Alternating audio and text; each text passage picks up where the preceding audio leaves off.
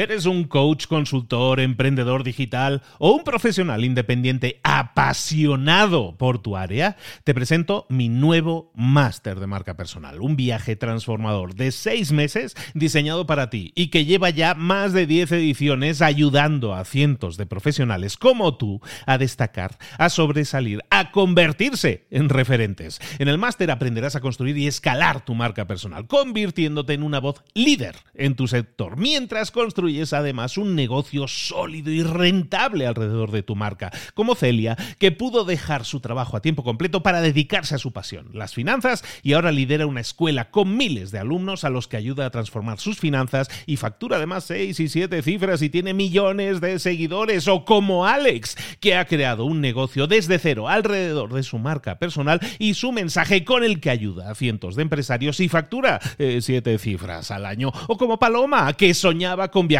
por el mundo y que ahora vive como nómada digital con cientos de miles de seguidores y más de 17.000 alumnos. Gracias al máster, su sueño pasó de ser una idea a una realidad rentable y reconocida. Este es el momento de que tú también dejes tu huella, de influir y de vivir por fin de tu pasión. Visita librosparaemprendedores.net barra marca y descubre muchas más historias de éxito de gente que confió en nuestro método. En junio comenzamos además la nueva generación y añadimos más novedades, más servicios y más soporte que nunca.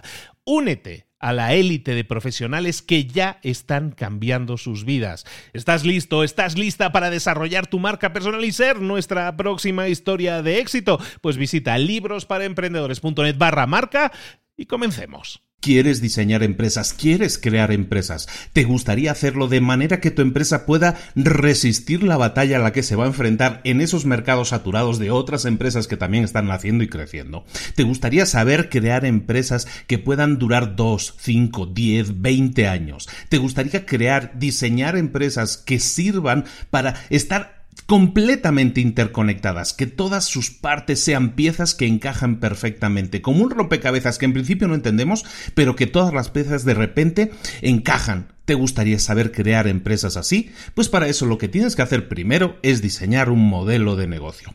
Y eso es lo que vamos a ver hoy aquí, en el libro que vamos a ver aquí, que es eh, una primera parte de una serie. Porque, es un libro que ha escrito un señor que se llama Alexander Osterwalder. Alex Osterwalder, como se le conoce, es un señor suizo, es un teórico de negocios, que ha escrito un libro que es probablemente el libro eh, más influyente que se ha escrito en esta última década en la que estamos viviendo. Es un libro publicado en el año 2010 que se llama Generación de Modelos de Negocio. Y es el libro que vamos a ver aquí ahora. Y como te digo, es, el, de es el primero de una serie. Vamos a ver los dos libros que ha escrito Alex Osterwalder. Esta semana vemos el de Generación de Modelos de Negocio y la próxima semana, ahí lo vemos después. Pero ahora sí, el libro que nos toca hoy es Generación de Modelos de Negocio, que aunque parezca, oye, oye, para todos aquellos que digan, uy, esto va a ser un ladrillo insoportable, os aseguro que no. Es una, lo vamos a hacer de forma muy fácil, muy masticadita. Y eso vamos a hacerlo aquí, ahora en Libros para Emprendedores. Sin más, comenzamos.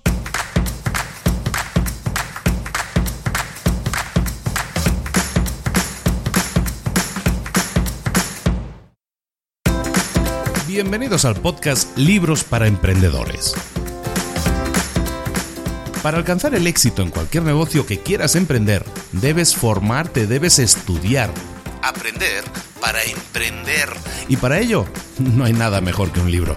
En el podcast Libros para Emprendedores te ayudamos de tres maneras. Primero, seleccionando los mejores libros del mercado para ayudarte a emprender, a mejorar en tu emprendimiento. Segundo, te ofrecemos gratis un resumen de los puntos más valiosos explicados en cada libro. Y tercero, te damos finalmente pasos a seguir para poner en práctica todas esas lecciones aprendidas y así poder acortar tu camino hacia el éxito ya sea marketing, ventas, liderazgo, emprendimientos, mentalización, eh, vamos a analizar lo mejor de lo mejor, de los mejores libros del mercado y te lo vamos a dar todo bien masticadito y listo para ser aplicado. Soy Luis Ramos, empresario y emprendedor, y voy a acompañarte, si me lo permites, en este camino. Sin más, comenzamos. Muy buenas a todos, bienvenidos una semana más a Libros para Emprendedores. Aquí estamos de nuevo con otro resumen, con otra, con otra sesión completa de ideas, de cosas que te puedan servir. Recordemos, los libros son herramientas, son esas cosas cuadraditas con papel y, y que está lleno de letras y con dibujitos en muchos casos, como es el caso del libro que vamos a ver hoy, que tiene muchos dibujitos también. Es muy fácil de leer, es muy rápido de leer, pero tiene eh, básicamente una teoría, una teoría de cómo se debería diseñar una, una empresa. Básicamente te propone una serie de piezas que deberían tener las empresas y esas piezas dependen unas de otras. Eh, lo bonito de este sistema que vamos a ver hoy, que se conoce en inglés como el Business Model Canvas, este modelo básicamente es que en una sola página, en un solo golpe de vista, puedes tener absolutamente todo lo necesario para entender el funcionamiento de tu empresa. Con el business, con el modelo, eh, con el lienzo de, ¿cómo sería en español? Es lienzo de negocios, lienzo de modelo de negocios, ese sería.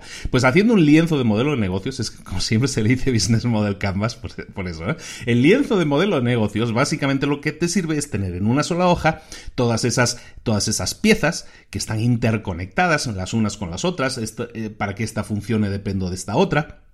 Y eso te permite de forma muy fácil, aparte es muy fácil de entender cómo funciona, eh, en, media horita tú puedes diseñar un plan de negocios. Y ese plan de negocios básicamente no es un plan ahí súper desarrollado, pero es un plan en el que están todas las piezas que deben componer un negocio. Y no solo sirve para negocios nuevos. Si tú ya tienes un negocio, tú puedes plantarlo encima de ese lienzo, plantarlo encima de esa hoja y poner todas las piezas y ver si todas encajan o falta alguna, o hay alguna pieza que no estábamos teniendo en cuenta y deberíamos tener en cuenta, y eso hace que la máquina funcione mejor. O aún mejor, a lo mejor tenemos una empresa que ya funciona, pero queremos, queremos explorar nuevos eh, caminos, queremos ver nuevas posibilidades en, nuestra empresa.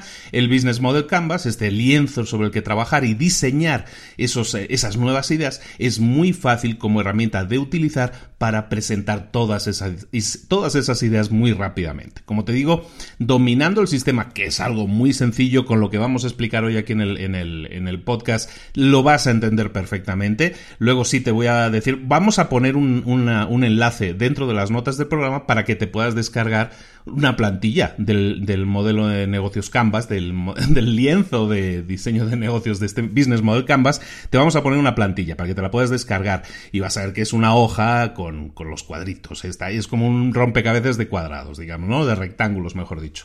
Bueno, pues eso lo vas a tener también para que lo puedas eh, utilizar, para que puedas prácticamente ver eh, en, en, papel exactamente lo que podría ser tu empresa o lo que es tu empresa o lo que es una empresa conocida, que también puede ser, ¿eh? también puedes aplicar este modelo de negocio, eh, de diseño de modelos de negocio para decir, a ver, ¿cómo funciona Skype? ¿O cómo funciona Coca-Cola? ¿O cómo funciona Amazon? ¿O cómo funciona Netflix? Todo eso lo puedes poner también dentro de esta, de esta, de este patrón, de esta, de esta hoja, y ver exactamente, entender mucho mejor, mucho más íntimamente cómo está funcionando esa empresa. ¿De acuerdo? Entonces de eso se trata, ¿no? De que, de que tengamos herramientas. Y esta es una de las herramientas que se ha puesto muy de moda, como te decía en la introducción, escrito en el año 2010, este libro por Alexander Osterwalder, que Osterwalder, ahora sí, que es un señor suizo de 44 años, em, que básicamente es un teórico de los negocios. Se ha dedicado a eso toda la vida.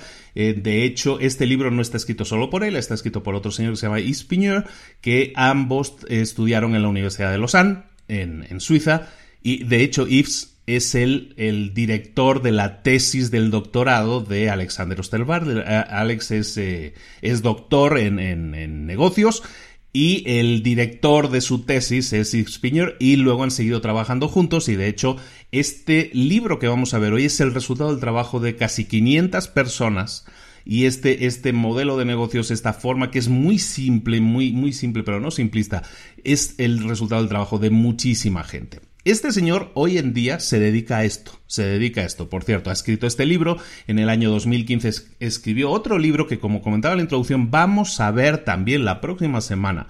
Es cómo generar eh, ideas de valor. Tiene que ver con la generación del valor para nuestras ideas. Eso lo vamos a ver la próxima semana. Es el otro libro famoso de Alex Osterwalder. Em, y, lo que te decía, ah, esta persona hoy se dedica a esto, ¿no? Se, dedica al tema de la teoría de negocios. De hecho, tiene una, una página que se llama Strategizer. También te voy a poner el enlace en las notas del programa. Y ahí lo vas a poder ver, vas a poder visitar su página. ¿Por qué? Porque ahí te puedes descargar. De hecho, desde ahí vamos a enlazar la plantilla gratuita. Y también eh, puedes seguir cursos. Si te interesa profundizar más, yo he hecho, yo he hecho uno de los cursos. Yo he hecho el curso precisamente de modelos de negocio. Lo hice hace ya un tiempo. Eh, lo he hecho online dentro de su página Strategizer y, lo recomiendo. Sí, es, muy válido, está muy bien explicado. El sistema está muy bien destilado, la verdad, es muy sencillo, está muy, muy masticadito y entonces es muy fácil de entender, de poner en práctica.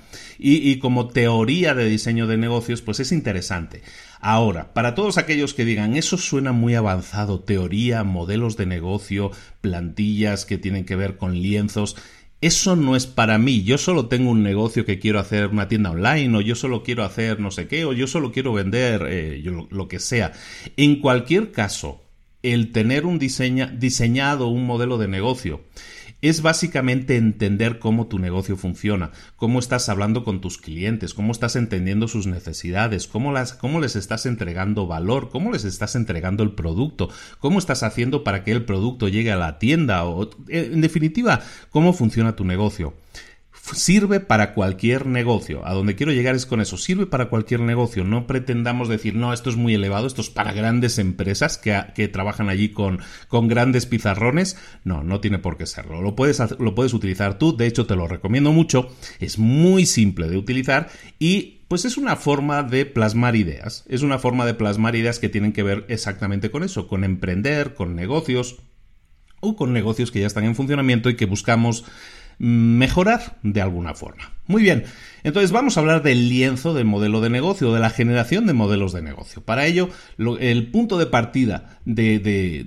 nuestro trabajo se basa en entender todas las piezas. Te voy a listar todas las piezas y luego vamos a verlas una por una. Vamos a acabar, esto, esto va a ser la primera parte del resumen. La segunda parte del resumen vamos a ver cómo aplicar esta, esta forma de trabajo, esta forma de diseñar planes de negocio. Vamos a ver cómo ponerla en práctica, en funcionamiento en distintas casuísticas y cómo podemos ver que generar las ideas de negocio puede venir de una o de otra forma, pero de donde vengan las ideas da igual, lo que importa es cómo las plasmamos. Bueno, de estamos hablando que para diseñar un modelo de negocio necesitamos entender que hay nueve piezas, nueve módulos que nosotros tenemos que entender. Estos, nuevos, estos nueve módulos cubren las cuatro áreas de un negocio. ¿Cuáles son las cuatro áreas de un negocio?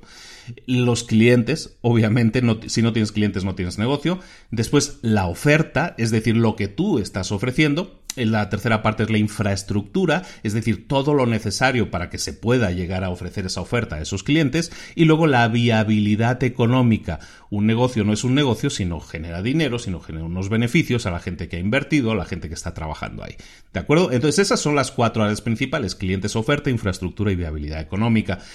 Estos nueve módulos, las nueve piezas que conforman el, plan de modelos de Canvas es básicamente el primero, los segmentos de mercado. ¿Qué es un segmento de mercado? Pues básicamente son los distintos grupos de personas o las entidades a los que se dirige una empresa. Nosotros hablamos mucho de eso. Eh, la palabra que yo utilizo no es segmento de mercado, yo siempre utilizo la palabra nicho, ¿no? Pues es un nicho de mercado. Es decir, eh, ¿a, quién ¿a quién te estás dirigiendo? Pues me estoy dirigiendo con mi producto o servicio a mujeres de 25 a 35 años, eh, solteras que tienen tal o cual necesidad no cubierta eso es un nicho de mercado o como vamos a llamar aquí en este libro, eh, un segmento de mercado. Muy bien, en la segunda pieza, la propuesta de valor. ¿Cuál es la propuesta de valor? Básicamente, y esto lo vamos a ampliar muchísimo más en este punto en concreto, lo vamos a ampliar muchísimo más la próxima semana con el otro libro, pero ¿qué es una propuesta de, valor? Básicamente, el valor que tiene tu oferta, el valor que tiene tu producto o servicio para, la, para el cliente final. ¿Qué es el valor? Pues básicamente es, siempre hablamos también de eso, ¿no? Yo siempre muchas veces describo de esta manera, nosotros detectamos un nicho de mercado que tiene un problema, un problema no solucionado. Una propuesta de valor básicamente es diseñar un producto o un servicio que soluciona ese problema. Cuanto más doloroso, cuanto más grave sea el problema que soluciona, eh, pues más valor tiene el producto. Si yo sé que el, yo qué sé, una, estamos creando algo que nos eh, sirva para curar el cáncer, imagínate, y nosotros creamos algo que sirva para curar el cáncer, una, un medicamento en este caso, oye, pues ¿qué va a pasar? Pues el valor que tiene eso es brutal, es altísimo. ¿Por qué? Porque la propuesta de valor que estamos dando es, estamos salvando vidas, literalmente, ¿no? Entonces, claro, ante un problema grave que aparentemente no tiene solución, pues la propuesta de valor es generar un producto, un servicio que sirva para solucionar ese problema. Cuanto más grande el problema que soluciona, solucionemos, evidentemente más alto es el valor. ¿De acuerdo? Entonces ese es el primero. Hemos dicho segmentos de mercado, luego propuesta de valor, luego los canales. ¿Qué son los canales? Bueno, pues los canales, aparte de los de Beneficia, pues básicamente es, por donde nosotros vamos a hacer llegar nuestra comunicación nuestra distribución, por donde vamos a hacer llegar nuestra venta del producto o servicio que hemos creado a cómo lo vamos a hacer llegar a esos clientes, a ese segmento de clientes, ¿de acuerdo? Entonces tenemos segmento de clientes por un lado, tenemos el valor de nuestro producto por otro servicio y luego los canales que son los que unen, ¿no? Cómo hacemos llegar este producto o servicio a esos clientes. El cuarto módulo son las relaciones con los clientes. Una cosa son los canales de comunicación y otro, bueno, comunicación, distribución y venta en realidad, y otro las relaciones con los clientes. ¿Qué son las relaciones con los clientes? Pues son las relaciones que tú estableces con los clientes, la forma en que hablas con ellos, la forma en que te comunicas con ellos. Cuando un nuevo cliente se hace cliente, ¿qué sucede a nivel comunicativo? Todo eso es algo que tú tienes que diseñar y puede ser diferente según el nicho de mercado, porque a lo mejor en tu empresa tú trabajas con varios nichos de mercado. Yo trabajo con mujeres de 25 a 35 años con una serie de productos y también trabajo con hombres hombres de 25 a 35 años y trabajo con una serie de productos diferentes. El lenguaje que utilizo, la relación que yo utilizo con ambos clientes es diferente porque son personas que se comunican o hablan o tienen una forma de expresarse diferente. Entonces mi relación con esos clientes también va a ser diferente. Ese era el punto 4, el módulo 4, relaciones con clientes. El, el módulo 5, fuentes de ingresos. De nuevo, esto es un negocio. ¿Y qué es un negocio? Es algo que genera dinero. Y si no genera dinero, no tenemos negocio. Por muy buena que sea la idea, por, aunque tengamos el mejor producto del mundo, si no genera dinero, entonces no tenemos un negocio. Entonces, el, módulo 5 es fuentes de ingresos. ¿Qué son las fuentes de ingresos? Pues es definir por dónde eh, los clientes nos van a dar dinero a cambio de la propuesta de valor que le estamos dando. ¿De acuerdo? Entonces, si nosotros tenemos una serie de productos, por ejemplo, tenemos cinco productos diferentes, tendremos cinco fuentes de ingresos diferentes. O quizás tengamos más. A lo mejor nosotros solo tenemos un producto, pero la fuente de ingresos de ese producto puede llegar si nosotros lo vendemos al, por menor o al menudeo, como se llama, eh, según los países, o si lo vendemos al por mayor o al mayoreo, como se dice en algunos países. ¿no? Es diferente si yo vendo a, a B2B, que se llama, a otros negocios. Si yo soy un negocio y le vendo a otros negocios, pues las fuentes de ingresos de ahí pueden ser diferentes como fuente de ingresos como tal puede ser diferente de los ingresos que yo puedo tener de ventas a clientes finales. Ese es el módulo 5, fuentes de ingresos. El módulo 6 son los recursos clave, los key resources. Los recursos clave son los activos necesarios para ofrecer y para proporcionar valor a los clientes. Esta es la, la, definición, ¿no? Los recursos clave son los activos que nosotros debemos ofrecer y proporcionar a nuestros clientes. Los recursos clave para conseguir los activos necesarios. Ahora, ¿Qué significa esto? ¿Qué es un activo? Un activo puede ser una persona, un activo puede ser una cosa, una herramienta, una maquinaria, un coche, eh, todo aquello que sea clave para que nuestro negocio funcione. A lo mejor yo soy una persona que tiene una empresa que diseña páginas web, ¿no? El típico ejemplo que siempre ponemos. Pero a lo mejor yo no soy el diseñador de la página web, yo simplemente me dedico a crear la empresa y a dirigirla y a vender o a, mover el tema de ventas y marketing. Pero necesitaré un recurso clave para que eso funcione, que es a alguien o otra empresa o otra persona, un recurso clave que va a ser la persona que va a hacer las páginas web propiamente. Yo puedo venderlas, pero alguien las tiene que fabricar, alguien las tiene que hacer. Entonces esa persona es un recurso clave en ese caso porque sin ellos no habría empresa. Eso es un recurso clave. Ese era el módulo 6. El módulo 7, ya estamos terminando, el módulo 7 son las actividades clave. Igual que necesitaremos recursos clave que pueden ser personas o en general activos, lo que se llama, las actividades clave son esas acciones importantes que una empresa tiene que hacer para que su negocio funcione. Si tú defines un negocio y ese negocio se basa en una serie de actividades clave que pueden tener que ver con la manufactura del producto, que pueden tener que ver con el, con la entrega, dependiendo del modelo de negocio, las actividades claves son diferentes. Hay gente que se centra en la cadena de valor, es decir, yo me centro en mi propuesta de valor o mi propuesta de ganar dinero se basa en que yo sea muy rápido creando determinado producto y vendiendo mucha cantidad. Bueno, pues mi actividad clave entonces es la creación del producto, pero también el supply chain, o sea, el, el cómo llevar ese producto a, la mayor cantidad de gente posible en el menor tiempo posible. Entonces, dependiendo, cada negocio es diferente. Entonces, las actividades clave, entonces, en cada negocio también son diferentes. Recordemos que esto es un modelo de trabajo. Entonces, un modelo de trabajo, básicamente lo que estamos definiendo aquí son cajas. Imagínate si lo quieres como cajas de zapatos, son nueve cajas de zapatos, y en cada una de ellas vamos a meter papelitos. En este caso estamos hablando de la, la caja 7, es la de actividades clave.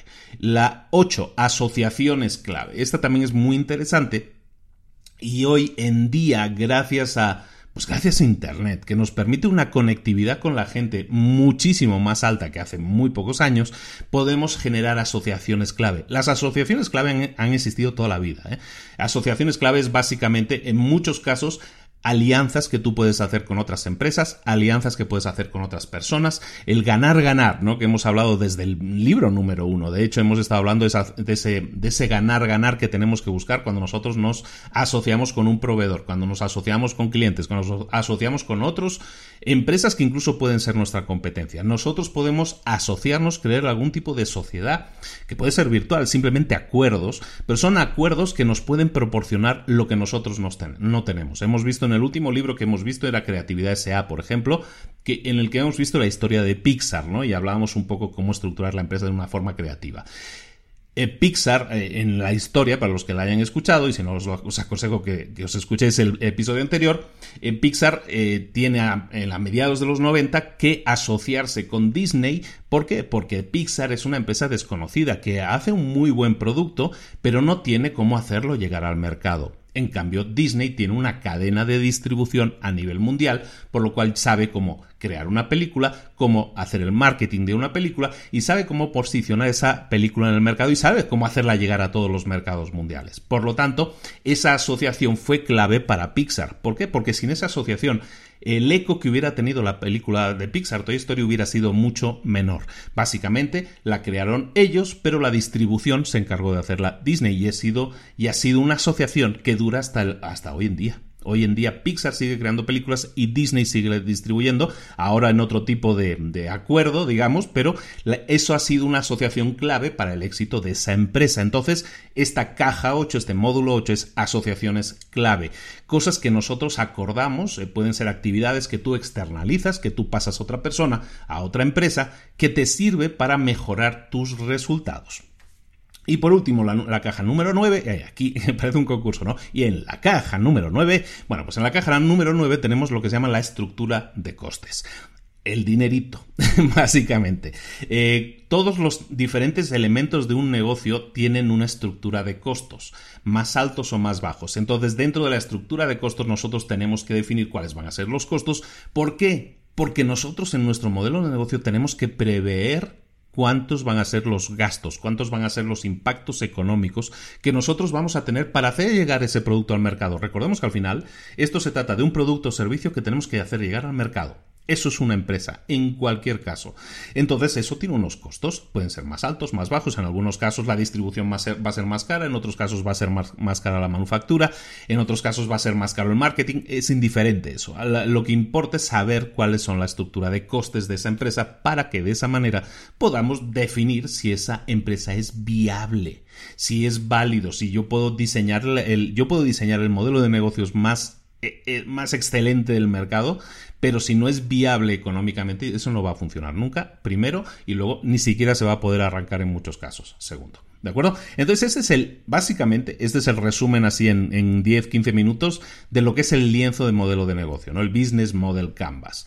Eh, sí, para que se, dice así, lienzo de modelo de negocio, pero lo vamos a llamar el, canvas, ¿no? Muchas veces se me va a escapar y entonces si tengo que estar pendiente de la versión traducida, eh, se me va a escapar. Yo creo que ya lo entendemos todos, ¿no? Entonces el lienzo de modelo de negocio, el business model de Canvas se basa en posicionar estas nueve cajas de zapatos que hemos dicho de forma que eh, quepan en una sola página. Dentro de las notas del programa, ahí tienes el enlace a la plantilla gratuita para que lo puedas ver. Si estás conduciendo, si estás en el coche, por favor, lo ves después.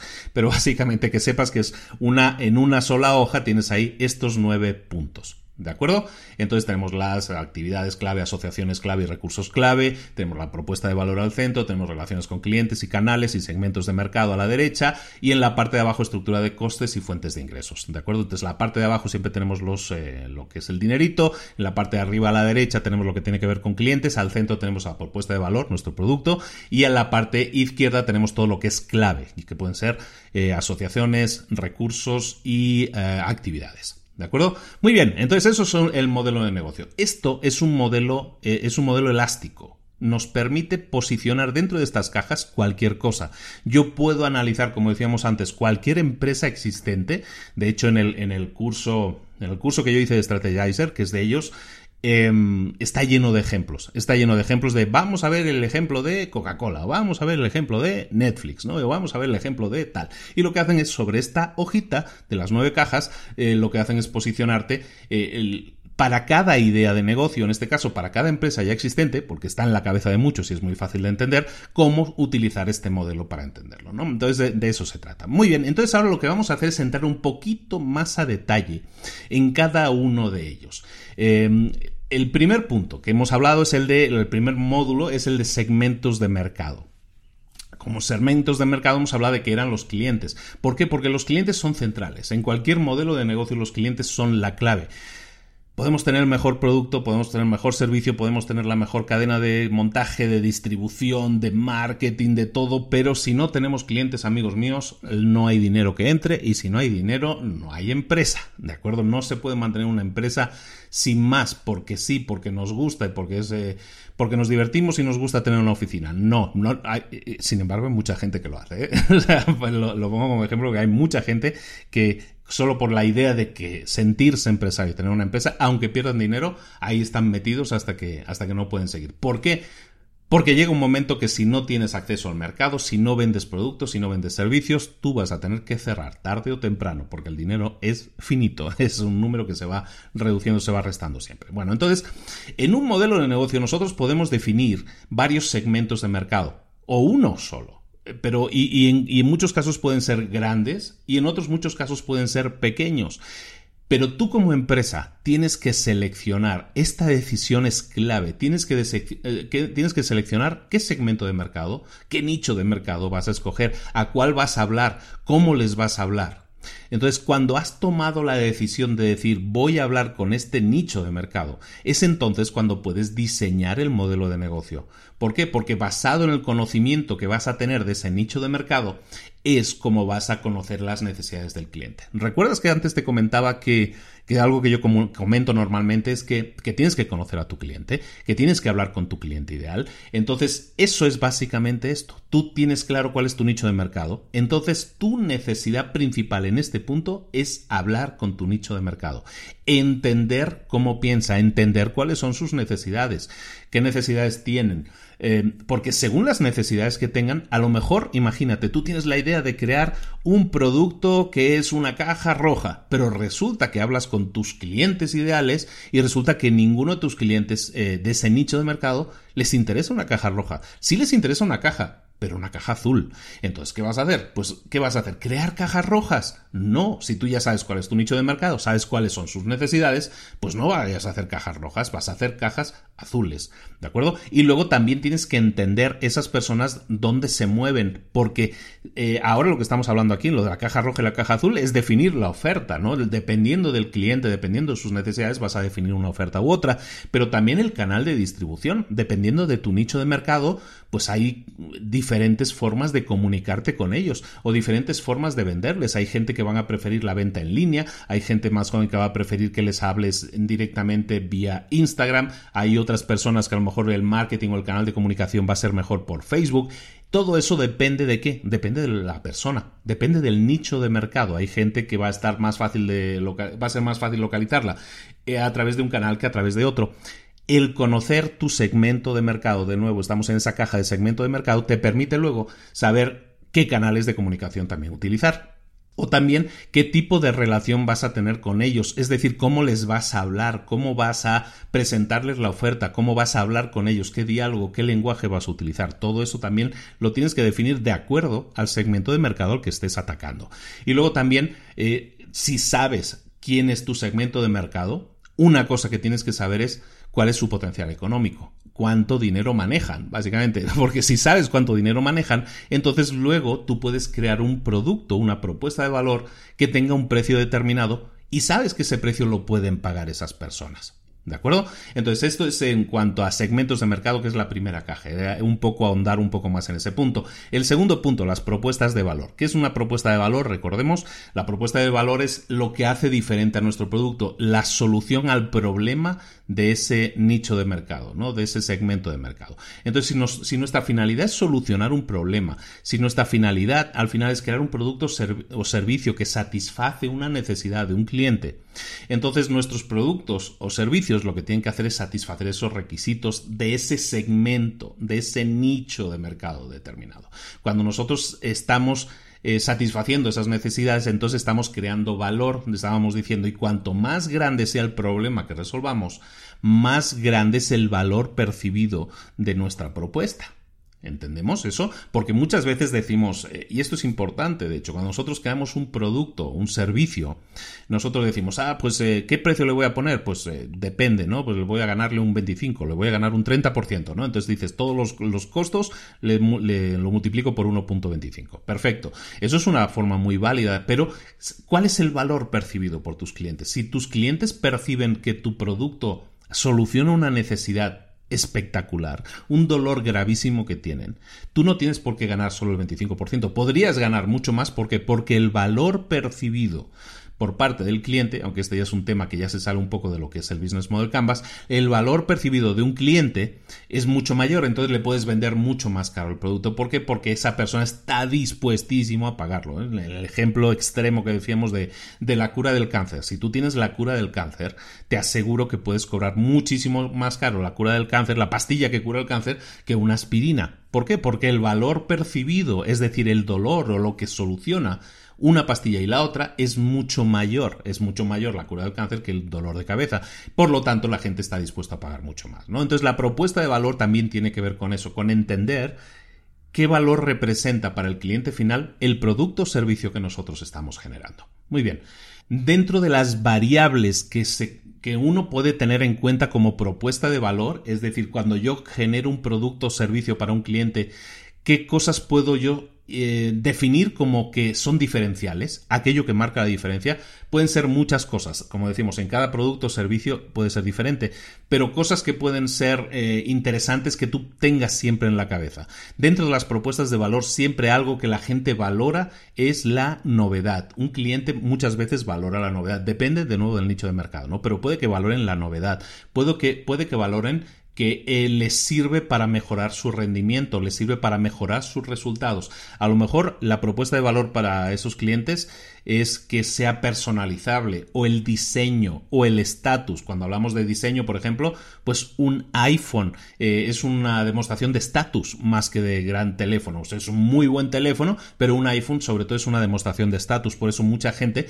necesita tener un iPhone y no un Android, ¿no? ¿Por qué? Porque el estatus que demuestra tener un iPhone es superior al que demuestras si tienes un, Android, ¿no? Entonces, todo eso son propuestas de valor que pueden ser diferentes y pueden ser interesantes o pueden eh, influir en la decisión de compra de un cliente porque para ellos es importante el estatus. De nuevo, es conocer a tu nicho de mercado. Para otros, a lo mejor el diseño, ¿no? Es importante. Para otros, el precio es fundamental, ¿no? Que sea lo más económico posible, ¿no? Entonces, en su, en su decisión de compra va a intervenir como propuesta de valor el precio, ¿no? O que, la, o que les sirva, sea un producto, un servicio que les sirva para reducir costos en alguna, en una determinada cosa, ¿no? O les sirva para reducir riesgos, o sea, o les sirva para aumentar la comodidad o el estatus en su vida a nivel de calidad de vida. En definitiva, todo eso son posibles propuestas de valor de un producto o de un servicio. Tú tienes que ver si esas propuestas de valor que tú le estás poniendo a tu producto o servicio realmente son las que valora tu nicho de mercado, es decir, valora la gente a la que vas a, a ofrecer ese producto o servicio. Bueno, hemos visto de nuevo, estamos viendo las cajas un poco más a detalle, hemos visto segmentos de mercado, que era la primera, la segunda era propuestas de valor, la que estamos viendo ahora, la tercera los canales, ¿no? Hemos dicho canales de comunicación de distribución y de venta. Esos son los canales que nosotros utilizamos y los que, los que tienes que tener claro, claramente definidos. Canales de comunicación. ¿Qué son los canales de comunicación? Son los canales que tú utilizas para comunicarte con, con esa persona. Y aquí vamos a, definir un poco si es una página web, si vamos a utilizar el teléfono, si vamos a utilizar el correo, el, correo tradicional, un volante. todo eso son canales de comunicación, son canales con los que tú hablas con tus clientes. Entonces tú tienes que definir cuál es el mejor canal cuál es el más efectivo. Y puede que no lo sepas, ¿eh? porque, porque a lo mejor estás empezando con el diseño de, modelos de negocio y tú dices, pues el, mejor canal para comunicarme con mis clientes es Internet. No, Internet ya no es un canal, dentro de Internet hay múltiples canales. Entonces, definir qué canal puede ser, puede ser definir eh, Instagram y Facebook, por ejemplo. No, vamos a hacer, el canal de comunicación va a ser por Instagram, por Facebook y por Twitter, por ejemplo. Vamos a poner esos tres canales que son muy habituales de comunicación. Pero puede ser que, eh, aunque tú no lo sepas, lo que vas a tener que hacer es empezar a ponerlos a competir, empezar a analizar esos canales y ver cuál es el más efectivo. Ese es un trabajo, como ves en cada caja, hay trabajos que realizar, ¿no? Porque muchas veces estos son preguntas que tú tienes que responder. En una caja que está vacía, tú lo que tienes que meter es información. Entonces, ¿qué canal de comunicación vas a utilizar? Siempre la respuesta tiene que ser aquel que sea más efectivo, porque la efectividad en una empresa es lo que la hace viable, lo que es uno de los puntos de, hacerla viable. Entonces, los canales de comunicación evidentemente son son súper necesarios que los utilices correctamente. Entonces, canales de comunicación, vamos a seleccionar aquellos que nos sirvan para comunicarnos mejor o para llegar la información más rápidamente y de forma más efectiva con nuestros clientes. Otros tipos de canales, el canal de distribución. ¿Qué son los canales de distribución? Pues los canales de distribución son aquellos que tú utilizas para hacer llegar tu producto o servicio al cliente final. Si tú vendieras... Em, yo qué sé, si tú vendes bocadillos o tú vendes dulces o tú vendes caramelos, por ejemplo, tú vendes caramelos. Bueno, ¿qué canal de distribución vas a utilizar para hacer llegar tus caramelos al cliente final? O si, si tu objetivo es llegar al cliente final, ¿no? A lo mejor tu objetivo es venderle a otras empresas. Bueno, pues ¿cómo vas a hacer para hacer llegar esos caramelos a tus clientes, o a, sean empresas o sean clientes finales? ¿Vas a ir directamente vendiéndolos por la calle? Eso es un canal de distribución. ¿O los vas a vender por internet? Eso es otro canal de distribución. ¿O los vas a vender a través de tiendas o lo vas a vender a través de lo que sea, o a través de mayoristas que venden dulces? En cada uno de los casos, el canal de distribución que estás utilizando para llegar hasta, tu cliente final es diferente. Entonces, eso también es un canal que tú tienes que distribuir. De nuevo, ¿qué canales de distribución utilizar? No basta tener que escoger uno solo, probablemente vas a utilizar varios canales, porque también tus segmentos de mercado a lo mejor son más de uno. Pero entonces, definir un canal de distribución es básico para saber pues cómo vas a llegar al, cliente final con tu caramelo. Porque una cosa es decir, aquí tengo caramelos y los tengo aquí en el almacén, pero otra cosa es decirle cómo puedo hacer que estos caramelos estén en la mano de un cliente, ¿no? Eso es definir el canal de distribución. Como siempre, en cuanto a canales de distribución, ¿cuál escoger? Siempre el más óptimo. Siempre aquel que con la misma, con la misma cantidad de esfuerzo, la misma cantidad de, inversión, digamos, puede ser de tiempo, dinero, energía, con la misma cantidad de inversión me genere más resultados. Eso siempre es lo más óptimo y eso es la que, lo que nos va a permitir tener más ingresos al final. ¿no? Estamos hablando de canales. Entonces hemos visto canales de comunicación para comunicarnos con nuestros clientes, hemos, acabamos de ver canales de distribución para hacer llegar nuestro producto a otros clientes y también los canales de venta, ¿no? Los canales de venta propiamente. Yo puedo tener una tienda en línea en la que vendo el producto, ¿no? Y mi canal de distribución va a ser el envío mediante mensajería y el canal de venta que yo utilizo es mi propia página web. Bueno, pues ese es mi canal de venta. Pero lo mismo que decíamos, ¿no? A lo mejor yo voy a utilizar a tiendas que venden, que son de mayoristas, mayoristas de dulces. Bueno, pues entonces lo que voy a hacer es llegar a ese canal de distribución y decirles, pues este es el punto de venta, ¿no? ¿Dónde puedes encontrar mi producto? Lo puedes encontrar en las tiendas de mayoristas de dulces, o lo puedes encontrar en la tienda de la esquina, o lo puedes encontrar en todos los grandes supermercados, o solo lo vas a encontrar en Walmart, ¿no? Porque solo lo vendes en Walmart. Da igual. Al final lo que haces es definir el canal de venta, es decir, dónde la gente puede poner dinero y recibir tu producto. ¿De acuerdo? Entonces, todo eso son canales, ¿no? Entonces pueden ser directos. Nosotros podemos tener canales propios que pueden ser directos. Podemos tener nuestro propio equipo de ventas. Podemos tener nuestra propia página web. O pueden ser indirectos. Pueden ser eh, lugares, tiendas o eh, cosas que no están gestionadas directamente por nosotros. Por ejemplo, eh, lo que decíamos, ¿no? yo puedo tener un, producto que es un caramelo y la persona o el canal de distribución que voy a utilizar son empresas que no son mías, pero son empresas especializadas en dulces. ¿no? Entonces eso es un canal indirecto. ¿Por qué? Porque no es mío, no está gestionado por mí. ¿De acuerdo? Entonces, recordemos siempre que cuando nosotros utilizamos canales directos, el margen de ganancias es mayor. Cuando utilizamos canales indirectos, el margen de ganancias suele ser menor. ¿Por qué? Pues obviamente, porque hay unas comisiones, porque hay unos porcentajes que se quedan esas personas que son los canales indirectos. Pero bueno, el truco existe en encontrar ese equilibrio, ¿no? Un, equilibrio entre los canales propios, que es bueno tenerlos, y también un equilibrio con los canales indirectos, que no son los propios, son los ajenos, que también es conveniente tenerlos porque entonces nos permite seguramente multiplicar nuestro alcance. Muy bien, esa era la tercera caja que hemos estado viendo. Recordemos que estamos viendo todas las cajas que componen este modelo. Hemos visto segmentos de mercado, hemos visto la propuesta de valor y hemos estado viendo los canales ¿no? Y ahora vamos a hablar de las relaciones con los clientes. Esa es la cuarta caja, relaciones con los clientes. Y aquí, como en toda empresa, todo puede ser diferente, todo es, eh, todo es eh, definible según lo que a ti te convenga más. Pero la relación con los clientes es la forma en que tú te comunicas con ellos. Eh, tú tienes un teléfono de asistencia, entonces esa es una forma en la que tú te relacionas con los clientes de forma en vivo, ¿no? Mediante teléfono. Pero puede ser que tu relación con los clientes sea puramente remota, ¿no? Por ejemplo, yo tengo un instituto de emprendedores, pues yo doy cursos y doy charlas, yo doy clases y yo doy todo, pero lo hago de forma remota mi relación con los clientes sí es en vivo, eh, en el sentido que sí es en directo, pero no es en vivo, no es en persona, no es, en carne y hueso, ¿no? Eh, entonces, en cada caso, las relaciones con los clientes son diferentes. En muchos otros casos, a lo mejor la relación con el cliente es puramente por correo electrónico. Tienes un correo electrónico y ahí estás eh, pues poniéndolo todo, ¿no? Toda la información, aquí está el link, aquí tienes esto, los pedidos, todo eso. Amazon, por ejemplo, ¿cuál es su relación con los clientes? Pues es todo completamente electrónico. Pero, por ejemplo, Amazon, también la relación con los clientes que tiene, cómo interactúa con ellos, pues lo hace, por ejemplo, en su caso, a través de, de las reseñas, ¿no? Siempre hay un producto y tú siempre entras ya, es una costumbre, ¿no? Tú vas a buscar un producto a Amazon y lo primero que haces es ir a buscar las reseñas, ¿no? Que son los testimonios, las opiniones favorables o desfavorables de otras personas. Eso es relaciones también con los clientes, es donde intervienen los clientes también, donde pueden opinar, ¿no? Entonces tú puedes tener un autoservicio. McDonald's, por ejemplo, tiene servicio al cliente, la relación con los clientes en McDonald's, o muchos eh, servicios de comida rápida, es mediante una tienda en la que se atiende físicamente a pie, digamos, y otra también tiene el autoservicio, es decir, tienen una ventanita por la parte de atrás que pasas con el coche, haces el pedido y lo recoges. Todo eso son relaciones con los clientes que tú tienes que definir, ¿no?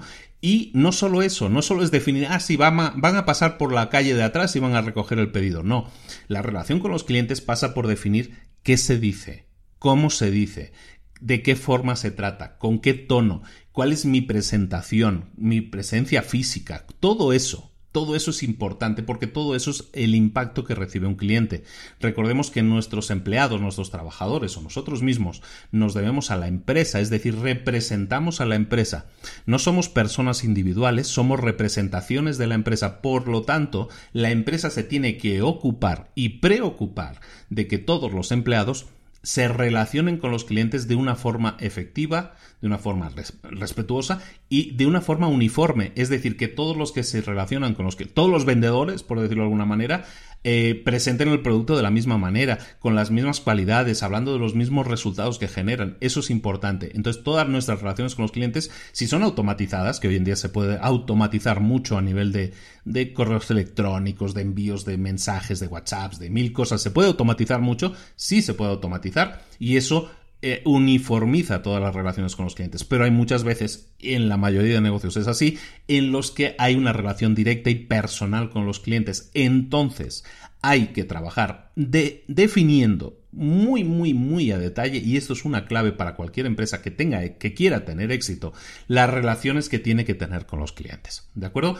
Entonces, eh, y las relaciones con los clientes también es cómo interactúan nuestras aplicaciones. Por ejemplo, estaba ya visualizando un poco Netflix ahora. Cuando tú entras en Netflix, supongo que la mayoría lo conocen, tú entras en Netflix, es un servicio a la carta de, películas y series, pues tú entras en Netflix y, y, tienes, vas a ver una película. Y después de la película, la relación con el cliente es que automáticamente, por ejemplo, una serie, estás viendo el capítulo 1 de una serie la relación con el cliente que generan es que cuando acabe el capítulo, antes de que acaben las musiquitas y las letras, ya estás ofreciendo el siguiente episodio. O si se te acaba esa serie y ya te la acabaste enteras, eh, entera, automáticamente le estoy ofreciendo alternativas al cliente. Eso también es relación con el cliente. El trabajar la relación con el cliente sirve para aumentar la relación que tiene el cliente con la empresa. En este caso de Netflix, que todos pueden entender, mi relación con la empresa no es yo entro 20 minutos a ver una serie y ya está. Mi relación con la empresa, gracias a ese diseño de la relación, es que yo entro a ver un capítulo de una serie y no sé cómo pasaron tres horas y entonces salí del mundo que es Netflix. ¿Por qué? Porque acabé de ver una cosa, me recomendó otra. Y cuanto mejor es la recomendación, pues eh, más contento estoy, ¿no? Eso también es relación con el cliente. ¿De acuerdo? Muy bien. En la, la, siguiente caja es las fuentes de ingresos. Recordemos las cajas que hemos visto. Siempre las voy recomendando para que no nos vayamos perdiendo. Hemos visto los segmentos de mercado, es decir, el nicho de mercado con el que trabajamos. Hemos visto la propuesta de valor, es decir, nuestro producto, qué valor tiene, qué valor estamos dando o qué problemas solucionamos a nuestros clientes. Hemos visto los canales, que pueden ser de comunicación, de distribución y de venta. Hemos visto ahora las relaciones con los clientes, que es un, un poco la forma en que nos comunicamos o con los clientes interactúan, mejor dicho, con la empresa. Luego, el siguiente caja, la siguiente caja es las, las fuentes de ingresos. Nosotros Estamos definiendo un modelo de negocio. Un modelo de negocio es básicamente el modelo, la forma en que tiene que funcionar nuestro negocio. Y las fuentes de ingresos es la sangre que circula por todas esas venas imaginarias. Todas estas cajas están unidas por venas imaginarias o arterias, si lo quieres ver así. Esas arterias llevan sangre, en este caso llevan dinero, una, un dinero necesario para que todo funcione. Yo no puedo crear mi producto, o yo no puedo pagar a mis vendedores, o yo no puedo pagar a mi gente, o yo no puedo pagar una página web si no tengo ingresos. Entonces, los ingresos, básicamente el dinero, es lo que hace que todo funcione. Entonces, las fuentes de ingresos es de dónde llega ese dinero, por dónde llega ese dinero. Entonces, recordemos, esto es muy importante. Una cosa es definir la idea de lo que yo quiero hacer. Por ejemplo, yo quiero vender relojes por Internet. Eso es una idea. Pero, ¿cómo cambio eso a ser una fuente de ingresos? Yo puedo tener la idea, quiero poner una tienda en línea para vender relojes por Internet. Perfecto. Me parece muy bien. Eso es una idea. Eso lo vas a plasmar en tu plan de negocios, en lo que estamos viendo en tu modelo de negocios, y cuando llegues a fuentes de ingresos no vas a poner, no vas a poder poner eh, relojes por internet. No, ahí ya tienes que poner, ¿sabes qué? Vamos a tener una línea con cinco relojes que son jóvenes, ¿no? Que son para gente joven, ¿no? O vamos a tener un modelo de reloj específico que te lee el pulso y te, te dice cuántos pasos has caminado, por ejemplo, ¿no? Eso es definir una fuente de ingresos, es decir, de ahí me van a venir los ingresos de los eh, relojes que me leen el pulso. Pero a lo mejor puedo tener otra fuente de ingresos que no solo son los relojes, sino que son también otro tipo de productos que ese nicho de mercado también necesita que yo también estoy vendiendo. Eso es otra fuente de ingresos diferente, ¿no? Pues estoy vendiendo eh, zapatillas deportivas que también me miden los pasos o la distancia, por ejemplo, ¿no? entonces mi empresa se eh, especializa a lo mejor en productos que tienen que ver con el fitness y con la medición, ¿no? Entonces, pues puedo tener el reloj, puedo tener las zapatillas, puedo tener, yo qué sé, un servicio de suscripción que mediante GPS me dice X eh, millas que yo he caminado, corrido, lo que sea. Bueno, en definitiva, todo eso pueden ser fuentes de ingresos. Entonces, cada fuente de una fuente de ingresos puede ser un producto, como decíamos, un reloj, o puede ser un segundo producto, que puede ser una zapatilla deportiva, o puede ser un servicio de suscripción, es decir, un servicio que te paga mensualmente a alguien por mantenerlo activo, como pudiera ser Netflix. En definitiva, lo que haces es definir de dónde viene el dinero y cómo va a entrar el dinero, es decir, cómo estás haciendo que la gente te pague directamente. Entonces, lo que decimos, ¿no? Puede ser mediante suscripción, puede ser mediante venta directa de un producto o un servicio, puede ser por un por una licencia que tú estés utilizando, puede ser por eh, gastos de publicidad que te estén pagando. En definitiva, una fuente de ingresos puede ser muchísimas cosas y cada fuente de ingresos tiene una fijación de precios también diferente. No es lo mismo si tú dices, em, por ejemplo, eh, tú estás eh, creando el reloj, lo que estamos diciendo, este reloj, ¿no? Tú, tú puedes vender el reloj y este reloj que te lee el pulso y todo eso, si lo vendes te cuesta, mm, yo qué sé, 100, 100 dólares. Eh, una cosa es vender el producto, pero ¿qué pasa cuando esa fuente de ingresos tú la conviertes en un, en, una ingres, en un ingreso de suscripción, por ejemplo? Entonces tú no vendes relojes, sino que tú alquilas o rentas relojes. Imagínate que tú, que tú pusieras ese servicio en funcionamiento. Eh, puedes tener el mejor reloj del mundo, pero tú lo que haces es alquilarlo, ¿no? Y eso te permite a lo mejor cada año hacer el cambio y tener. Y puedes crear un servicio de suscripción de relojes por el cual cada año la gente puede renovar sus relojes y tener relojes nuevos sin estar pagando unas cantidades desorbitadas. Por ejemplo, eso sería un negocio diferente en cuanto a que la fuente de ingresos es diferente. Pero estarías vendiendo lo mismo. El producto es un reloj el pulso, sí, pero la forma en que vendes es diferente. Entonces, en la fuente de ingresos, cómo funcione, si, es venta de producto directa, si es eh, servicio de suscripción, si es un servicio de préstamo, de alquiler o lo que sea, el precio también varía. Si una cosa, es, una cosa es vender el producto directamente al cliente final y olvidarte, eso son 100 dólares. Pero a lo mejor si tú dices, no, pero lo puedes alquilar el reloj y eso lo puedes alquilar por 5 dólares al mes. Pues, pues a lo mejor hay mucha gente que le interesa eso. Entonces también la, la, fijación de precios depende mucho de la forma en que tú estés vendiendo. ¿De acuerdo? Esta es la caja de fuente de ingresos. Y luego llegamos a las tareas clave, ¿no? Los temas clave, que son los recursos, las actividades y las asociaciones. Eh, los temas clave. Los recursos clave son los que hemos visto y, es básicamente lo que habíamos, eh, lo que habíamos hablado, ¿no? Eh, si yo quiero hacer un negocio de páginas web, yo necesito tener un diseñador que haga esas páginas web. Entonces, mi recurso clave es ese diseñador, pero a lo mejor mi, mi empresa se dedica a hacer distribución de pizzas a domicilio. Pues para mí un recurso clave es tener a tres chicos que tengan una motocicleta que pueda llevar las pizzas a domicilio. Eso es un recurso clave. Si no lo tengo, mi negocio no funciona porque se basa en entregar pizzas a domicilio. Entonces, si el concepto clave no funciona, es porque falta un recurso clave. ¿De acuerdo? Entonces, los recursos pueden ser personas, pueden ser maquinaria, pueden ser servicios, eh, en definitiva, puede ser todo aquello que necesitas, pero es clave. Es decir, es una pieza que si no existe, ya sea un recurso físico, ya sea un recurso económico también, un recurso económico, un recurso intelectual, un recursos humanos, todo eso son cosas que tú puedes tener en propiedad o que tú puedes estar tercerizando, puedes estar alquilando, puedes estar obteniendo el servicio de, terceros. Pero en cualquiera de esos casos da igual. El problema es que eso es clave y eso es lo que tú tienes que entender. Entonces tú tienes que identificar cuáles son los recursos clave para el funcionamiento de ese negocio. ¿Por qué? Porque cuando tú los identificas, entonces sabes seguro que tu empresa no va a funcionar si ese recurso no está.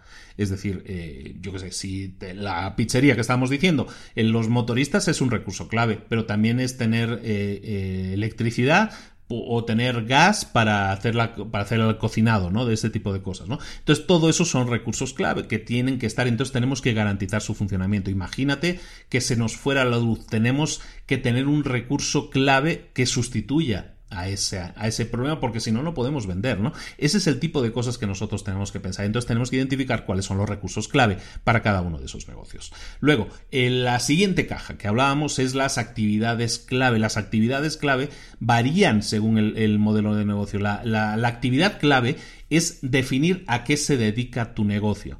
Eh, Microsoft se dedica a desarrollo de software. Netflix se dedica a, tener un catálogo lo más amplio de películas posible o series de televisión. Dell o Lenovo o cualquiera de estas empresas que se dedica a, a, suministrar ordenadores, básicamente, ¿no? Fabricación y suministro de ordenadores, ¿no? Esas son las actividades clave de la empresa y es importante definirlas porque muchas veces y, aunque parezca una obviedad, dices, no, pues que esta es muy obvia, ¿no? Sí y no. Hay muchas veces que las empresas se meten en cosas que no son sus actividades clave porque intentan abarcar más de lo que deberían estar abarcando. Entonces es importante definir a qué se dedica una empresa. ¿A qué te dedicas tú como empresa? Eh, dependiendo a lo que te dediques, eh, en eso es lo que tienes que centrar tus esfuerzos. Y eso es básico, por lo tanto, entonces es definir tus actividades clave. Muy bien, y lo siguiente, la siguiente caja son las asociaciones clave. ¿Qué son las asociaciones? Lo que decíamos ¿no? al principio en la introducción un poco, que es eh, la forma en que tú te relacionas con otras personas o con otras empresas eh, con la idea de que, con, de que unificando los esfuerzos de ambos podemos obtener un resultado mejor. Es decir, la suma de esfuerzos conduce a tener mejores resultados. ¿Qué pueden ser asociaciones clave? Pueden ser alianzas que hacemos con otras empresas que no son competidoras nuestras, por ejemplo. este tipo de alianzas pueden ser, yo qué sé, yo, vendo pastelitos, los caramelos, ¿no? Que decíamos, yo vendo caramelos, pero a lo mejor yo me puedo asociar con una marca de refrescos porque, eh, no sé, pues porque eso me sirve para llegar a un mercado mucho más amplio. Entonces lo que voy a hacer es, en todo refresco de su marca, yo voy a meter un paquetito de caramelos. Y entonces me apoyo eh, utilizo el leveraging, ¿no? Que dicen, me apoyo en esa otra empresa para hacer llegar mi producto a un mercado más amplio. Eso sería una alianza estratégica. También puede ser asociaciones estratégicas entre empresas que están en el mismo nicho de mercado, que son competidoras. Yo a lo mejor me puedo poner de acuerdo con esa otra empresa para sacar un paquete conjunto en el que salga mi mejor producto con su mejor producto, por ejemplo. Y de esa manera, gente que no conocía el mío, pero conocía el de ellos, va a conocer el mío y ahí ganamos las dos personas. ¿no? Esto es un poco el ganar-ganar que hablábamos. Luego están las joint ventures. Las joint ventures son eh, ideas conjuntas, empresas virtuales. Normalmente no, tienen que llegar a ser empresas, pero pueden serlo también. Son empresas que tú creas conjuntamente para crear nuevos negocios. A lo mejor tú tienes un producto y el otro tiene un canal de distribución. Lo que vas a hacer es ponerte de acuerdo con ellos y a lo mejor se crea una tercera nueva empresa en la que, que es la unión de las dos, ¿no? El porcentaje que aporta una es más en producto y el otro porcentaje que aporta la otra es más en distribución, ¿no? Eso sería un joint venture. O también las relaciones que tú puedes Mm, desarrollar con tus proveedores o con tus clientes para garantizar la fiabilidad de los suministros. Todo eso son alianzas, son asociaciones clave que tú puedes realizar. ¿Por qué es importante tener una asociación clave? Eh, no es necesario, no es necesario, pero es interesante porque aumenta el eco, aumenta el alcance que tú puedes tener de tu producto o de tu servicio. ¿De acuerdo? Y por último, tenemos la última caja. La que habíamos visto, por si no lo recordamos, es la estructura de costos. Estructura de costos básicamente se trata de definir dónde, por dónde se nos va el dinero, básicamente. ¿Por dónde se nos va el dinero? Pues la idea es que no se nos vaya, ¿no? Que la idea es que todo esté asignado correctamente. Eso es en un mundo ideal.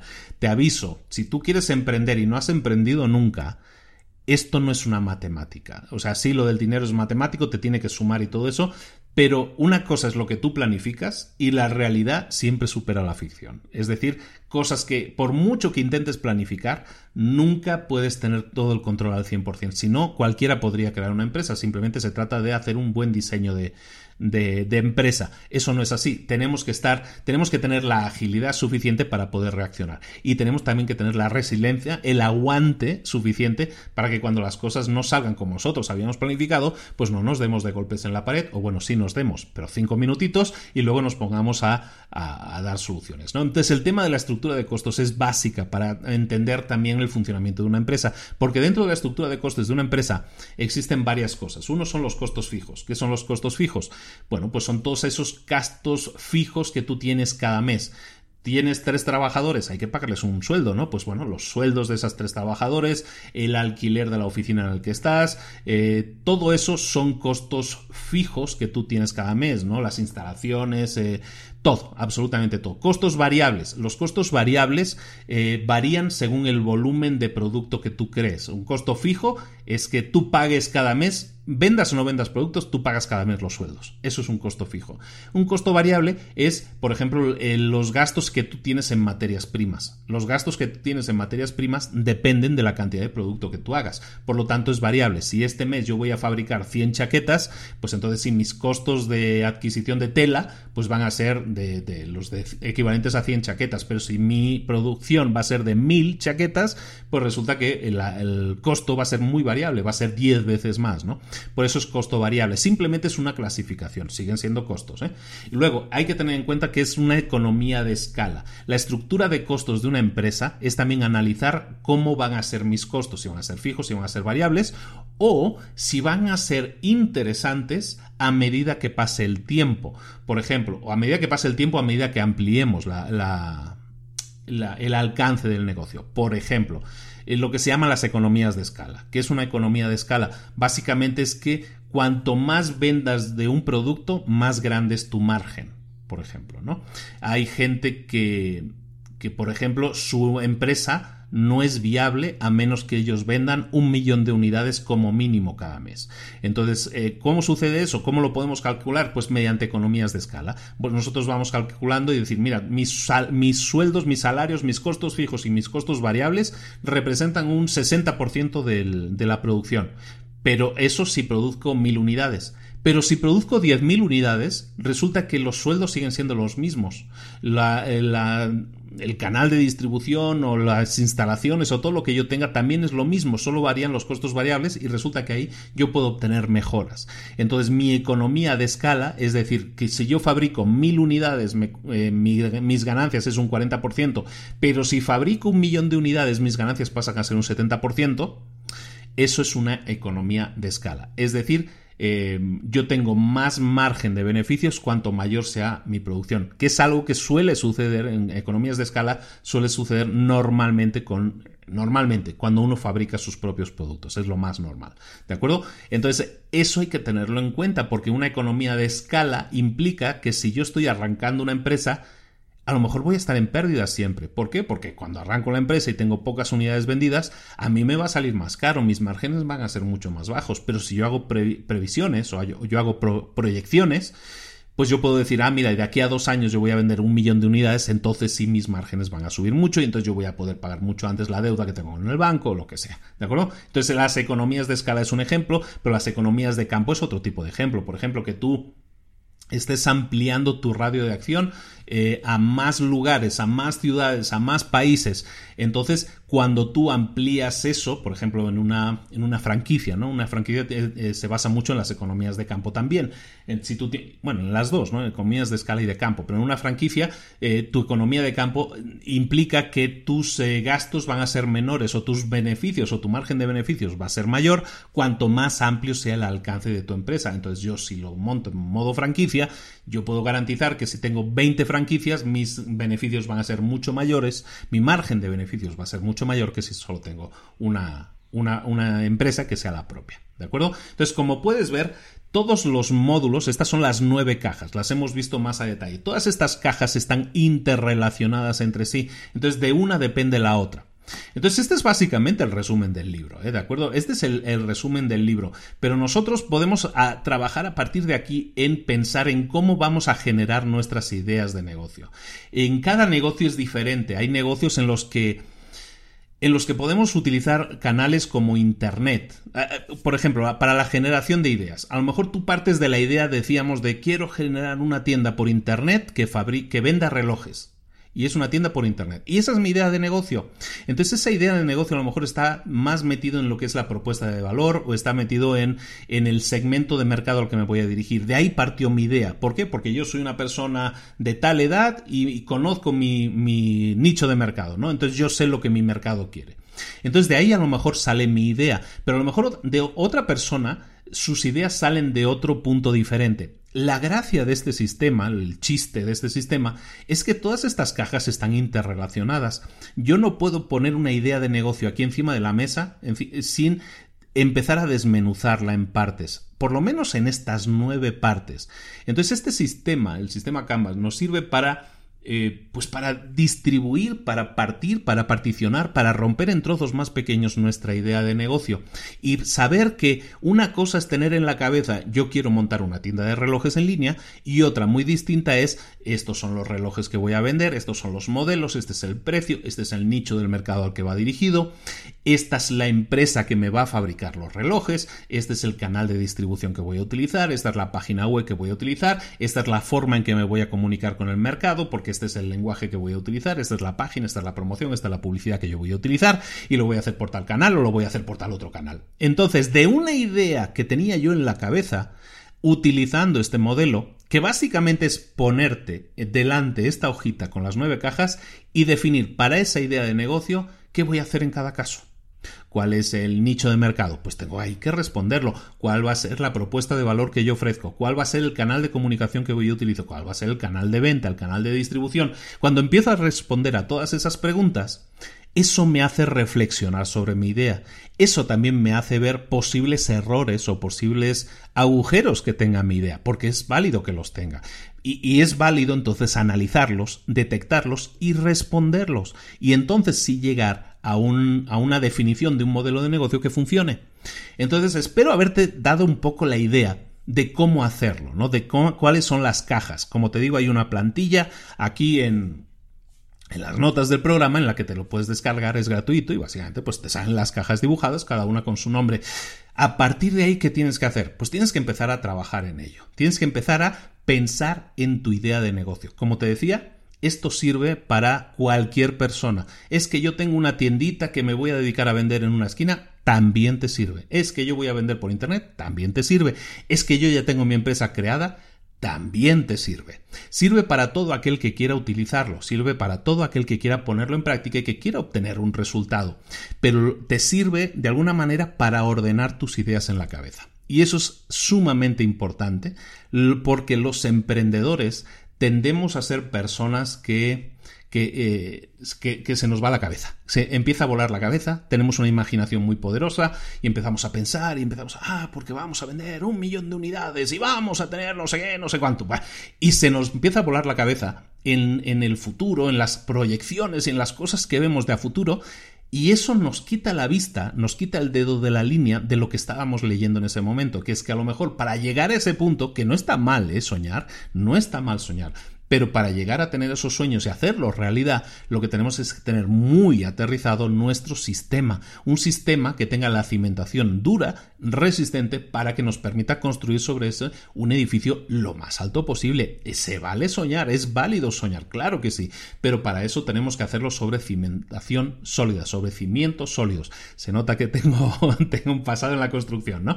Entonces, todo eso, la cimentación sólida que tú haces, la haces pensando en todos estos puntos que hemos visto, pensando en todas estas cajas. ¿De acuerdo? Entonces, un poco este es el resumen. Ya no lo quiero liar más. podríamos seguir un poco más adelante, pero creo que lo vamos a dejar aquí para que sea muy fácil de entender, para que la gente no se sature con muchas más cosas que hay en el libro. No hay muchas más. O sea, lo importante está aquí. Estas son las nueve cajas, recordémoslas. La primera caja es la de, o bueno, vamos a verlo de, de otra forma, ¿no? Lo lienzo de modelo de negocio, el Business Model Canvas. Tenemos varias cajas dentro de esas cajas hay una caja central, siempre, que es nuestra propuesta de valor. Lo que nosotros vendemos, el producto o servicio que recordemos tiene que solucionar un problema y el valor percibido va a ser más grande cuanto mayor sea el problema que solucionemos. ¿De acuerdo? Eso está en el centro. A su lado, a la derecha, vamos a tener todo lo relacionado con los clientes. ¿Qué es el cliente? Pues es el segmento de mercado al que nos dirigimos, pero también la forma en que nos comunicamos con ellos, lo que se llama las relaciones con los clientes. También los canales de comunicación que vamos a utilizar para hablar con esos clientes. Todo eso lo tenemos a la derecha de nuestra idea. A la izquierda de nuestra propuesta de valor de nuestra idea tenemos todo lo que implica internamente dentro de la empresa hacer que esa cosa llegue a funcionar. Las actividades clave, las asociaciones clave con otras empresas externas, los recursos clave que necesitamos que existan para que todo eso funcione. ¿De acuerdo? Entonces, eso es lo bonito de la empresa, ¿no? Tenemos por un lado el cliente, por el tenemos en el centro el producto y tenemos a la izquierda todas las cosas clave que tenemos que realizar.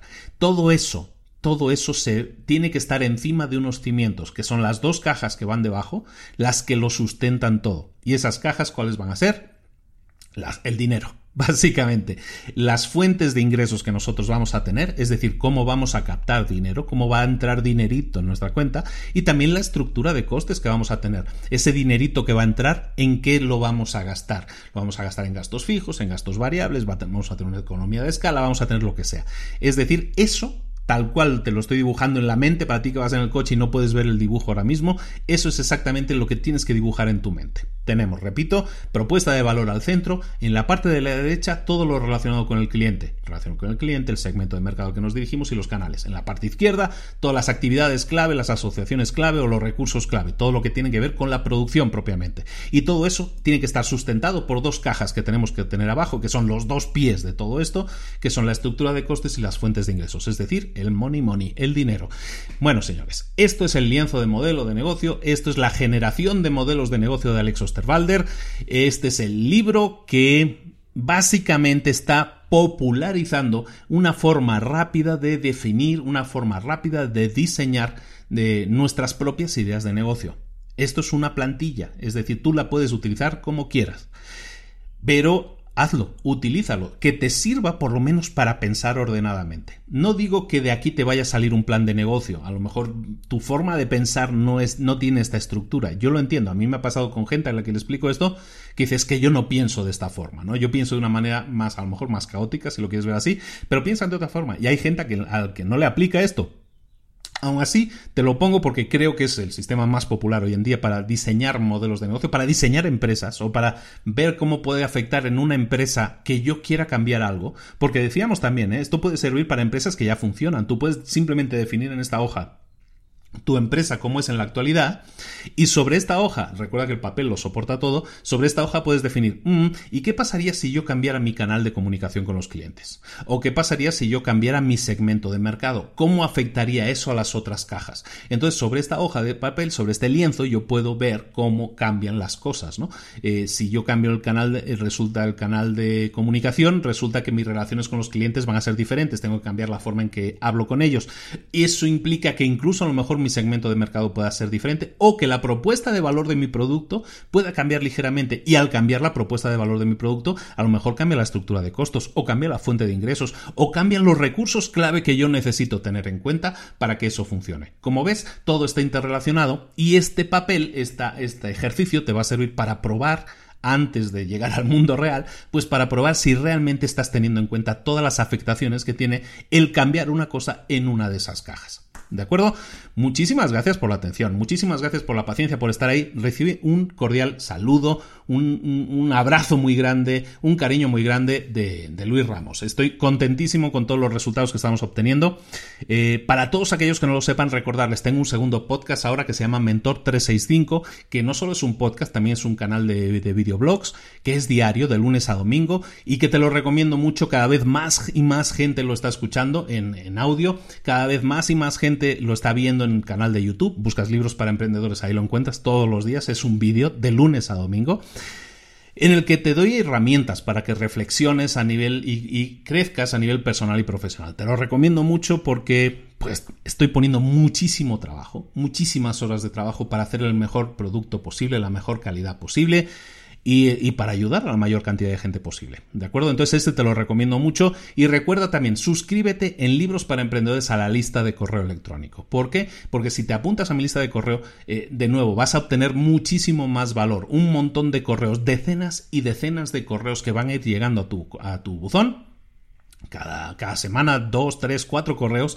que te van a ir llegando con información, con tips, con consejos para que tú puedas arrancar o mejorar los resultados de tu empresa también. Entonces hay muchísima información que tenemos para ti. Recuerda en librosparaemprendedores.net si quieres escuchar episodios anteriores, si quieres ir a la biblioteca y ver todos los episodios que tenemos ahí, lo tienes todo disponible también. En definitiva, un montón de herramientas gratuitas para tu avance, para tu crecimiento personal y profesional. De nuevo, eh, que mucho se despide es que, poco quiere irse, ¿no? Pero bueno, ya me despido de nuevo. Un saludo, un abrazo muy grande de Luis Ramos. Muchísimas gracias por estar ahí, muchísimas gracias por la paciencia. Ah, nos vemos la próxima semana con otro libro de Alex Osterwalder en el que vamos a hablar de las propuestas de valor, de cómo desarrollar el producto o servicio que tu público desea. Eso es fundamental, es un libro fantástico, son súper fáciles de leer estos dos libros, te los recomiendo mucho. Si los quieres adquirir, recuerda que también tienes los enlaces para comprarlos aquí en las notas del programa, pero te lo recomiendo mucho porque es muy fácil de leer, es gráficamente muy entretenido también de leer, está muy bien escrito, la verdad, se lo han, se lo han trabajado fantásticamente bien. Son dos fantásticos libros. La semana que viene vemos entonces el, siguiente libro de Alex Osterwalder y espero que te guste mucho también y creo que es, el complemento perfecto y me gusta estar haciendo estas series, ya lo hemos, ya lo hemos estado haciendo en estas últimas semanas, eh, series de libros que están relacionados. Estos dos son, están íntimamente relacionados y te va a encantar. Por lo tanto, te espero aquí la próxima semana con otro nuevo libro para emprendedores, con otro nuevo resumen, con otra nueva herramienta. Recuerda que los libros son herramientas, son Em, son, utensilios que tú vas a utilizar. Si de una sola, si tú recibes una sola idea de un libro, eso es más que suficiente. ¿Cuánto te cuesta un libro? ¿10 dólares? ¿15 dólares? ¿20 dólares? Aunque sean 30 dólares. Imagínate que compras un libro por 30 dólares no, es que ni, ni, cuestan 30 dólares. Por 20 dólares o 18 dólares, compras un libro. Y dices, ah, es que cuesta mucho dinero. Bueno, cuesta más dinero otras cosas, porque si de ese libro sacas una sola idea buena y esa idea la aplicas, la pones en marcha, la, la llegas a aplicar en tu negocio, y obtienes un resultado y eso te lleva a vender, yo que sé, un solo producto más, estoy seguro que recuperas tu inversión de sobras. ¿Qué pasaría si en vez de conseguir vender un producto más, resulta que, vendes dos? Pues resulta que has duplicado tu inversión. Entonces deja de ver los libros como un gasto. Los libros son una inversión. Invierte en ellos y trátalos como tal. Trátalos, estoy invirtiendo en esta herramienta que me va a permitir tener un resultado. Igual que si inviertes en unas tijeras para podar eh, los árboles, ¿cuál es el resultado? Pues que te va a ayudar a que los árboles estén más bonitos. Pues si inviertes en un libro, es también una herramienta que te va a dar ideas que si las pones en práctica te van a dar resultados, te van a dar ingresos, te van a dar beneficios, te van a dar mejor calidad de vida, te va a dar lo que sea que tú estés buscando obtener de ese libro. Pero invierte en libros, es la inversión más económica y es la mejor inversión. Ahora sí, por tercera vez y última, un saludo de Luis Ramos. Nos vemos la próxima semana en Libros para Emprendedores. Hasta luego.